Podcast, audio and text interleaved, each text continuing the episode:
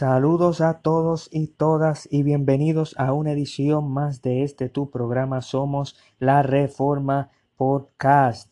Este que te habla es tu amigo Cristian González. En esta edición de Somos la Reforma Podcast continuamos con nuestra serie Desmantelando el rapto secreto pretribulacional. Vamos a continuar con el episodio anterior. Y en ese episodio, que lo puedes buscar, estábamos hablando sobre la teoría falsa eh, y refutamos esa teoría de que el rapto de la iglesia, el rapto pretribulacional va a ocurrir en una fiesta judía llamada la fiesta de trompeta. Nosotros refutamos esa idea primeramente porque no coordina con el sistema dispensacionalista. Como habíamos comenzado, nosotros comenzamos esta serie asumiendo premilenialismo y asumiendo ciertas cosas de dispensacionalismo y luego examinamos e hicimos una crítica interna para darnos cuenta y vamos ahora a comenzar a darnos cuenta que ese sistema dispensacional que al principio comenzamos a asumir como verdad, al principio de esta serie, vamos a darnos cuenta de que no se sostiene según la escritura. Y el ejemplo lo dimos en el episodio anterior. ¿Cómo es posible que una fiesta judía se le aplique a la iglesia cuando el sistema dispensacionalista clásico hace una distinción y una separación radical entre las promesas de Israel y las promesas de la iglesia? Si la fiesta de trompeta tiene que ver con algo en el futuro, tiene que ver con la segunda venida. Por lo tanto, si el rapto en el Nuevo Testamento está coordinado con la segunda venida, como 1 Corintios 15 habla, como 1 Tesalonicenses 4 habla, entonces significa que el rapto ocurre en la segunda venida porque está hablando de trompeta. No hay de otra manera de verla. Y aún así nosotros argumentamos que si la fiesta de trompeta ya se cumplió argumentamos de que hay una gran posibilidad y probabilidad que sea, porque la imagen de Mateo 24 dice que no pasará de esta generación, por lo, por lo tanto esa fiesta de trompeta tiene un cumplimiento, ¿verdad? según el escenario que ellos ponen, pues entonces tuvo que haberse cumplido en la destrucción de Jerusalén en el 70, con la destrucción de Jerusalén y el del templo. Fiesta de trompeta cumplida. Estamos ahora en tabernáculos. Por ponerlo así, por poner un ejemplo. Pero lo que estamos seguros es que bajo ese sistema dispensacionalista colapsa cuando comienza a aplicarle cosas a la iglesia que tienen que ver con los judíos, que tienen que ver con el Antiguo Testamento. Y demuestra que Pablo asume que Israel y la iglesia son lo mismo. Por eso es que Pablo aplica cosas que le pertenecen a los judíos y Pedro y todo el Nuevo Testamento aplica cosas que son del Antiguo Testamento, aplica a los judíos. Por eso es que el Nuevo Testamento constantemente está diciendo y está citando y haciendo referencia del Antiguo Testamento. ¿Por qué? Porque tiene que ver con la iglesia, tiene que ver con el plan de Dios. Y en este episodio, nosotros vamos ahora a ir más a fondo sobre este tema. Y como dijimos, una vez entramos en, esta serie, comenzamos a presuponer como que, ok, vamos a suponer de que tienen razón, pero ahora en esta etapa de esta serie hay que cambiar, hay que darnos cuenta de que el sistema dispensacionalista, de la separación radical de las promesas de Israel en el Antiguo Testamento y las promesas para la iglesia, los textos del Antiguo Testamento y los textos eh, del Nuevo Testamento son para dos grupos diferentes, dos pueblos diferentes, dos casas diferentes, dos novias diferentes de Dios. No tiene sentido. Y una de esas cosas que vamos a comenzar a demostrar es que los raptistas, que los escapistas, que los pretribulacionalistas, muchos mistribulacionalistas, porque muchos mistribulacionalistas, mm, mm, en lo que creen en mistribulación son dispensacionalistas y muchos posttribulacionalistas que también muchos son post, eh, muchos son dispensacionalistas, creen en lo que hemos titulado este episodio señales en el sol, la luna y las estrellas. Creen que cuando la escritura habla de señales en el sol, la luna y las estrellas, se refiere a una situación literal. Y, marcan el fin. Fíjese cómo se autorrefuta la doctrina del rapto. La doctrina del rapto es sin señales. No puede haber ninguna señal para el rapto. sin embargo, estos predicadores dicen, estamos viendo las señales, las señales se están cumpliendo delante de nuestros ojos, pero es que el rapto no tiene señal. ¿Cómo es posible que se están cumpliendo señales? Bueno, porque el rapto no ocurre antes de la tribulación, el rapto ocurre en la segunda venida. Y eso tiene más sentido decir, ah, bueno, sí, están ocurriendo las señales del rapto, sí, porque el rapto es en la segunda venida y la segunda venida tiene señales. Lo mismo que el rapto. Pero estos predicadores que asumen pretribulación y asumen mi tribulación, y como habíamos explicado, pretribulación significa que la iglesia no pasa la gran tribulación de siete años en el futuro. Mi tribulación es que la iglesia pasa tres años y medio de la gran tribulación en el futuro. Y post-tribulación es que la iglesia pasa completamente la tribulación, la gran tribulación, y coincide el arrebatamiento de la iglesia con la segunda venida. Pero estos predicadores dicen abiertamente que se están cumpliendo señales. Que miren estas señales de guerra y rumor de guerra. Dolores de parto, principio de dolores. Sol, luna, estrella, hay señales en ellos. Por lo tanto, Cristo viene. Bueno, podemos decirle amén. podemos decir, claro, viene venida, segunda venida. Y por lo tanto, no rapto secreto, no rapto pretribulacional. ¿Por qué? Porque de lo contrario se autorrefuta. No puedes decir que el rapto es sin señales y ya estamos viviendo en tiempos en que están ocurriendo señales. Estoy hablando bajo el sistema futurista, estoy asumiendo algunas cosas del sistema futurista y a la misma vez entre medio me van a escuchar de que voy a decir de que estas cosas tuvieron un cumplimiento en el primer siglo, así que estoy yendo de futurismo a preterismo, ¿verdad? Todo para poder eh, eh, enseñar eh, las dos posturas y poder refutar el dispensacionalismo, así que tiene que estar bien pendiente de lo que utilizamos y obviamente tener misericordia de mí porque me, me, me equivoco algunas veces al hablar como cualquier otro ser humano. Bueno, estas personas pues comienzan a decir que están ocurriendo las señales, pero el rapto es sin señales, pues están ocurriendo ya señales de la segunda venida, pero entonces el rapto, ¿qué pasó? E, en la, en la segunda venida. Y estas personas pues van a ir a Mateo capítulo 24, un texto en donde deberían de ir, claro. Eh, léalo completo cuando usted pueda, verso 29. E inmediatamente después de la tribulación de aquellos días, el sol se oscurecerá la luna no dará su resplandor y las estrellas caerán del cielo y las potencias de los cielos serán conmovidas. Qué terrible pasaje, ¿verdad? Está hablando de que después de la tribulación va a ocurrirle, el sol se va a oscurecer, la luna no va a dar más resplandor, las estrellas van a comenzar a caer, las potencias de los cielos serán, serán conmovidas. Este lenguaje también está en, en Hechos, en Hechos capítulo 2. Eh, habla algo semejante cuando Pedro estaba predicando.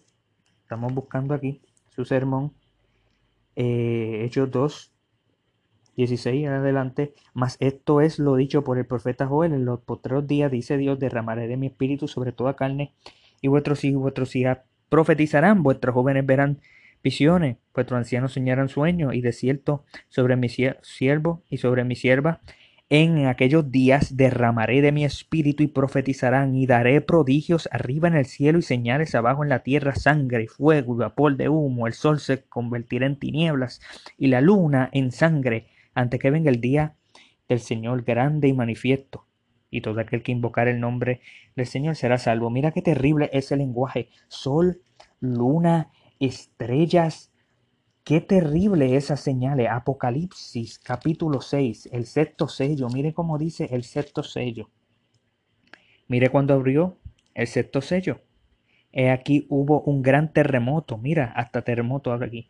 El sol se puso negro como tela de silicio y la luna se volvió toda como sangre y las estrellas de los cielos cayeron sobre la tierra como la higuera deja caer sus hijos cuando es sacudida por un fuerte viento. Mira qué terrible. Sol, luna, estrellas, señales en el sol, la luna y las estrellas. ¿Cuál es la interpretación que los futuristas, que los literalistas hacen sobre estos textos que hablan sobre el fin? pues la interpretación es así mismo, es literal. Está refiriéndose nuestro Señor, Pedro en Hechos y Juan en Apocalipsis sobre eclipses solares, eclipses lunares y estrellas cayendo del cielo. Tan literal como el texto puede ocurrir. Claro, él dice que el sol se oscurece, no dice que va a haber un eclipse. Dice que la luna eh, no da su resplandor, que la luna se vuelve como sangre. No dice eclipse lunar, pero por el bien del argumento vamos a aceptar de que está hablando de eclipse solar y eclipse lunar. Eso es lo que ellos dicen, que es la interpretación. Que a través de los tiempos, de que ahora en los finales de tiempo es cuando van a ocurrir eclipses solares y lunares y eso va a demostrar de que la venida de Cristo está cerca. Y, y, de que el rapto está cerca. Claro, el rapto no tiene señales, así que tienen que decir que la segunda venida está cerca, por lo tanto el rapto está aún más cerca que eso, siete años antes que eso. Es más, sin embargo, estos textos hablan después de la tribulación, en el día de grande espantoso de Jehová, hablan de cosas que suceden al fin. Eh, y no estamos ahora mismo en el fin, en, cierto sentido me refiero a que la segunda venida no está ocurriendo ahora. La tribulación no está ocurriendo ahora, dice inmediatamente después de la tribulación esto es lo que va a ocurrir. Así que qué raro es de que ocurran eclipses solares y lunares ahora y no estemos ahora mismo en la tribulación. Hmm. ¿Será que estamos realmente en la tribulación y que la tribulación no son siete años, sino es desde la resurrección de Cristo hasta la segunda venida?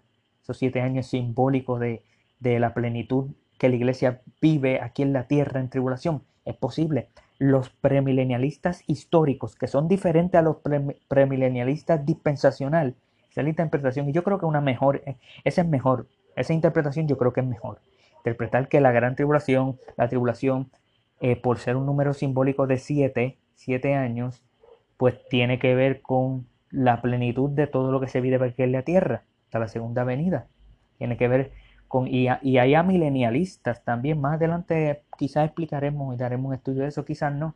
Depende de la reacción de ustedes si les gustaría hacer eso, pero muchos amilenialistas, premilenialistas, postmilenialistas, eh, muchos creen de que estamos viviendo ahora en la tribulación y que, y que la tribulación es, es ese número de siete años simbólico de toda la edad de la, de, la, iglesia, toda la era de la iglesia. Yo creo que eso es consistente, eso es mejor. Es una, una mejor postura, eh, contraria a la dispensacionalista que dice, estamos viendo eclipses solares y, lunares, pero el texto dice que es después de la tribulación. No estamos ahora en la tribulación para ellos, pues, ¿qué problemática es esa, verdad?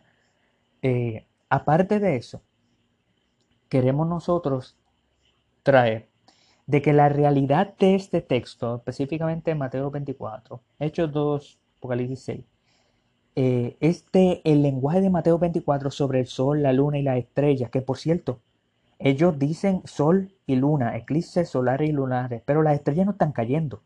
Y es imposible que las estrellas caigan. ¿Por qué? Porque si una estrella cae aquí en la Tierra, todas las estrellas son más grandes que este planeta. Se la come viva. Este planeta no soporta estrellas que caigan. Las estrellas no son pequeñas, las estrellas son más grandes que la Tierra, son otros planetas. Eh, y muchos interpretarían que son meteoritos lo que se está refiriendo. Bueno, pero el texto dice estrellas.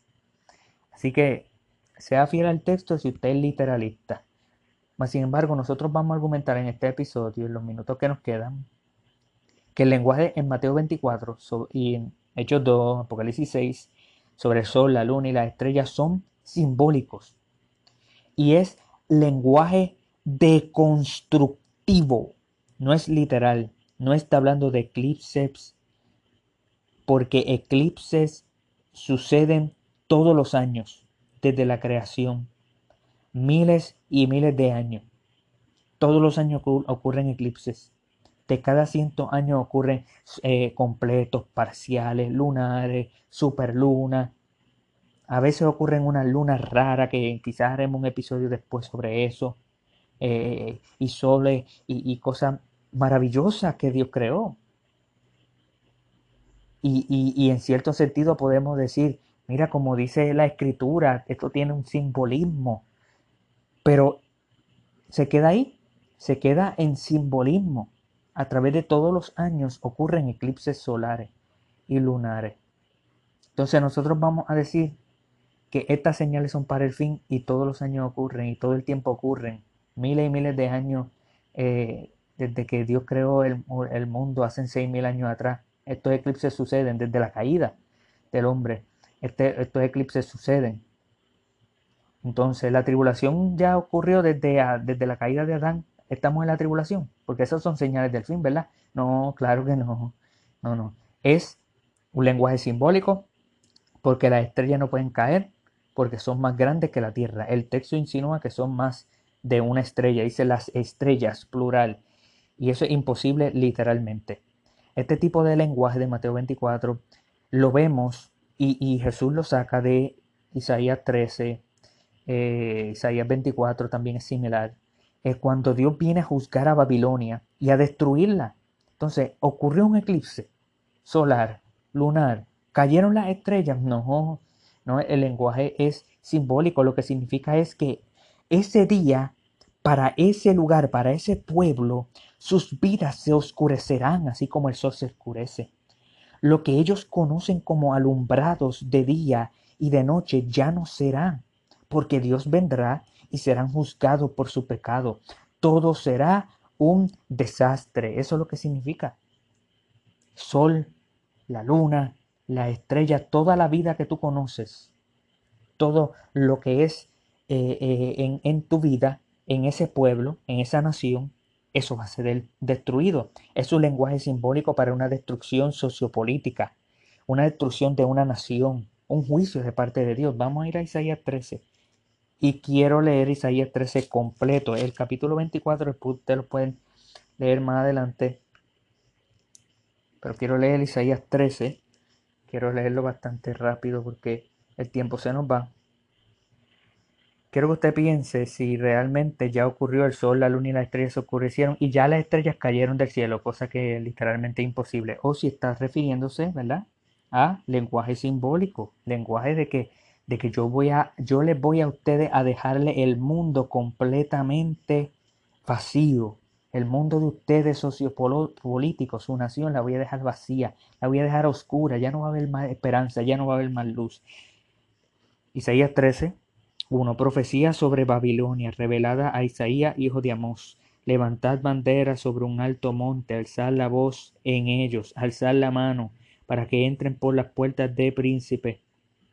Yo mandé a mi consagrado, asimismo llamé a mis valientes para mi ira, a los que se alegran con mi gloria, estruendo de multitud de los montes como de mucho pueblo, estruendo de ruido de reinos, de naciones reunidas, Jehová de los ejércitos para visita a las tropas para la batalla. Jehová de los ejércitos para revista a las tropas para la batalla. Vienen de lejanas tierras, de lo postredo de los cielos, Jehová, y los instrumentos de su ira para destruir toda la tierra. Aullad, porque cerca está el día de Jehová, vendrá como asolamiento el Todopoderoso. Usted para Babilonia en el fin del mundo. Por tanto, toda mano se debilitará y desfallecerá todo corazón de hombre, y se llenará de terror y angustia, y dolores se apoderarán de ellos. Tendrán dolores como la mujer de parto. Se asombrarán cada cual al mirar a su compañero, su rostro, rostros de llama. Esto es para Babilonia en ese tiempo, no es para nosotros. He aquí el día de Jehová viene terrible y de indignación y ardor de ira para convertir la tierra en soledad, Israel de ella a sus pecadores. Por lo cual, verso 10, por lo cual las estrellas de los cielos y los luceros no darán su luz, y el sol se oscurecerá al nacer, y la luna no dará su resplandor. 11. Y castigaré al mundo por su maldad, y a los impíos por su iniquidad, y haré que cese la arrogancia de los soberbios, y abatiré la altivez de los fuertes. Haré más precioso que el oro fino al varón, y más que el oro de Ofir al hombre. Porque haré estremecer los cielos y la tierra se moverá de su lugar en la indignación de Jehová de los ejércitos y en el día del ardor de su ira. Y como gacela perseguida y como oveja sin pastor, cada cual mirará hacia su pueblo. y cada uno huirá a su tierra. Fíjate que esto no es la destrucción del mundo porque cada cual puede huir a su tierra, huir a su propio pueblo, de Babilonia exclusivamente. Cualquiera que sea hallado será alanceado y cualquiera que por ellos sea tomado caerá a espada. Sus niños serán estrellados delante de ellos, sus casas serán saqueadas y violadas sus mujeres. He aquí que yo despierto contra ellos los medos. Los medos te está hablando de algo que ocurrió en aquel, aquel momento. Que no sé. Y mira todo este lenguaje de que yo voy a destruir el mundo. Los voy a destruir a todos ustedes. Y está diciendo, no, vienen los medos. ¿ves? Lenguaje hiperbólico. Hipérbole. Los medos vienen. Que no se ocuparán de la plata ni codiciarán el oro. Con arco tirarán a los niños. Y no tendrán misericordia del fruto del vientre ni su ojo perdonará a los hijos. Y Babilonia, hermosa de reinos y ornamentos, de la grandeza de los caldeos, será como Sodoma y Gomorra, a las que trastornó Dios. Nunca más será abatida, ni se morará en ella de generación en generación, ni levantará allí tienda el árabe, ni pastores tendrá allí majada, sino que dominarán allí las fieras del desierto y sus casas se llenarán de hurones Allí habitarán avestruces y allí saltarán las cabras salvajes. En sus palacios aullarán hienas y chacales en sus casas de los de deleites. Y cercano a llegar está su tiempo y sus días no se alargarán. Que si usted cree que esto es para el futuro, sus días no se alargarán. Y ahí continúa hablando eh, eh, sobre el tema. El capítulo 14 continúa con otras cosas. Como ven, esto es un juicio para Babilonia. Capítulo 24 es semejante también. Otros lugares como Ezequiel eh, también es semejante. En Joel 2 y 3. Semejante este lenguaje del sol, la luna y la estrella. Esto es, esto es un lenguaje hipérbole. Esto es Dios diciéndole a diferentes pueblos que Él viene a juzgar, que Él viene. En, hay textos en el Antiguo Testamento que hablan que, que, Dios viene en una nube. Jehová viene en una nube, sentado en una nube para juzgar a las naciones. Y esa no es la segunda venida. Ve, así que, que aquellos que dicen que este texto es interpretado literal, pues se equivocan porque no han leído el Antiguo Testamento. Este es un texto simbólico. Y como había dicho, el tipo de lenguaje lo vemos en Isaías 13, cuando Dios viene a juzgar a Babilonia y a destruirla. Esto es un lenguaje deconstructivo, es una, en vez de construir a Babilonia, es deconstruirla, es demolizarla. Lo que significa es que en ese día, el día del juicio, para ese lugar sus vidas se oscurecerán. Lo que ellos conocen como alumbrados de día y de noche ya no será, la esperanza ya se fue, porque Dios vendrá y serán juzgados por sus pecados. Todo será un desastre. Esa es ese es el, simbolismo de ese tipo de lenguaje. Yo les voy a ustedes a oscurecer la vida completa, el sistema político, el sol, el sistema social, la luna, el sistema de, de príncipe y de jueces que ustedes tienen, las estrellas, todo eso, todo lo que ustedes conocen como, como el sistema sociopolítico y, y religioso y pagano, yo lo voy a destruir. Y aquí sucede en Mateo 24 algo similar. Los judíos en el primer siglo estaban rompiendo el pacto con Dios. Y Jesús les dice en Mateo 23 que vendría a juzgar, a destruir el templo. Él venía a destruir el templo. Y en Mateo 24 los discípulos le preguntan, ¿cuándo va a ser esto? ¿Qué señal habrá de esto? De tu venida en juicio y del fin del mundo, el fin del siglo. Dice específicamente, no se refiere al fin del mundo nuestro, se refiere al fin de, del, del pacto de, del antiguo pacto, el fin del, del ayón mosaico. Y Jesús le dice que no, todas estas señales no pasará de esta generación, de esa generación en el primer siglo. Ellos hubieran entendido eso exactamente así. Ellos no hubieran dicho, hay que, esto es, esto está de, esto es como un código y hay que descifrar este código. No. Todos hubieran entendido, oh, el sol, la luna y la estrella. Eso es lenguaje constructivo. Eso es que Dios viene a enjuiciar la tierra al igual como le pasó a, Babilonia, al igual como le pasó a, Siria, al igual como le pasó a todas estas naciones, así va a ocurrir al pueblo de Dios en el 70, cuando Dios usa a los romanos para destruir la ciudad y el templo. Ahí es cuando sucede ese juicio y estos textos se cumplen. Así que nosotros, los cristianos, cuando vemos el sol, eclipses solares, cuando vemos eclipses lunares, cuando vemos meteoritos, cuando escuchamos las noticias, no debemos de nosotros, no necesariamente debemos de nosotros decir esas son las señales del fin, no. Debemos de nosotros recordarnos de que la escritura habla eh, de, del sol y la luna y que eso tiene un simbolismo de destrucción, de juicio, que viene juicio, pero no específicamente de que literalmente está ocurriendo esas cosas. El cristiano debe de, como hemos estado hablando, debe de sentirse con paz delante de Dios si realmente ha creído en el mensaje del Evangelio y el cristiano debe de servirle a Dios hasta el fin. Y de esa manera, claramente cuando el Señor dice que no pasaría de esa generación hasta que todo eso acontecería, pues todo eso se cumplió y un lenguaje deconstructivo. Hay montones de teólogos a través de la historia de la iglesia que han reconocido que este lenguaje es un lenguaje altamente simbólico y no es literal. Y ahí es donde nosotros nos mantenemos en lo que la escritura dice. La escritura está llena de diferentes lenguajes que son así. Y así es como lo debemos de aceptar.